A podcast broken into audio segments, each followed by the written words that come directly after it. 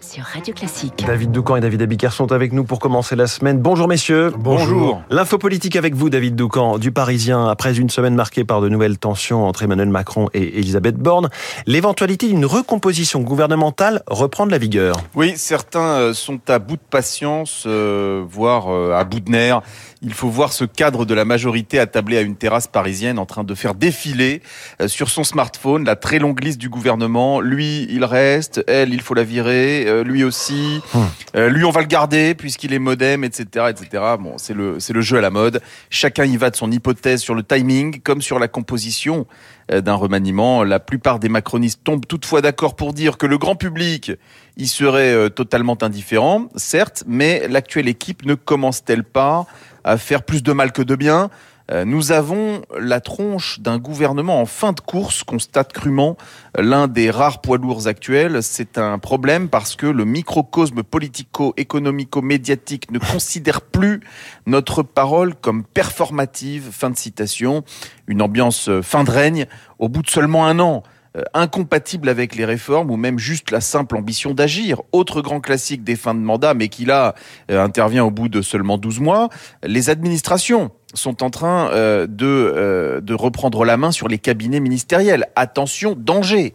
C'est ce qu'il faut à tout prix éviter si vous voulez que quelque chose change dans le pays. Alors ça fait beaucoup de raisons pour accélérer, si je vous suis bien. Le président va-t-il le faire? En tout cas, euh, la violente explication de texte avec sa première ministre sur le RN, héritier de Pétain, a servi de déclencheur. Les grands fauves ont vu dans cet étalage le signal d'un remaniement imminent, ce qui pourrait avoir du sens à l'approche du 14 juillet, date qu'avait choisi Emmanuel Macron pour marquer la fin de ces fameux 100 jours. Alors Elisabeth Borne elle-même s'organise, euh, comme on le fait dans une place forte assiégée. Gérald Darmanin essaye euh, de se positionner comme le seul capable d'arrimer la droite ou au moins une partie.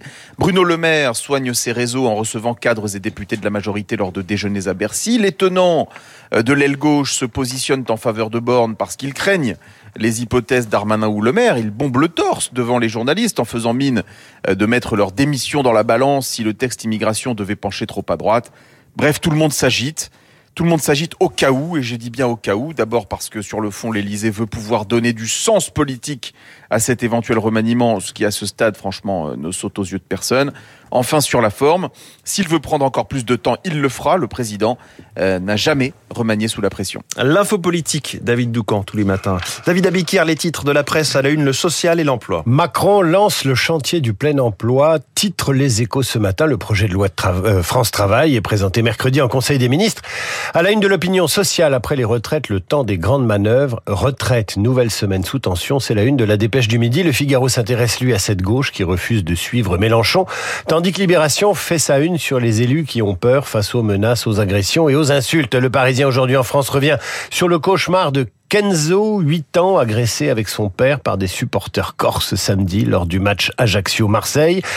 Que proposer aux supporters de football violents? Peut-être la muséothérapie, peut-être santé, bien-être, un vent nouveau gagne les expos avec la muséothérapie. Donc, c'est la couverture du nouveau numéro de l'œil. Merci beaucoup, David Abiker. Bonjour Renaud Blanc. Bonjour François. La matinale de Radio Classique continue avec vous. Quel est le programme? Premier invité de ce 739h, Patrice Agelower, ancien directeur technique du tennis français, ex-entraîneur de Yannick Noah. Noah qui il y a 40 ans, jour pour jour, remporté le tournoi de Roland Garros, l'édition 83 avec Patrice Agelower, ses souvenirs, ses anecdotes, séquences, émotions dans une dizaine de minutes. Tennis toujours à 8h05, mais cette avec l'édition 2023. Nous retrouverons Nelson Montfort pour faire le point euh, sur le tournoi. Nous en sommes au stade des huitièmes de finale, 8h15 dans les stars de l'info. Euh, Guillaume Durand recevra Christian Saint-Etienne, économiste et professeur au CNAM, auteur du conflit sino-américain pour la domination mondiale aux éditions Alpha. Vous n'oubliez pas Esprit Libre, comme tous les lundis, vous retrouverez Luc Ferry. Luc pour commenter toute l'actualité, Esprit Libre, juste après la revue de presse de David Abiker. Mais tout de suite...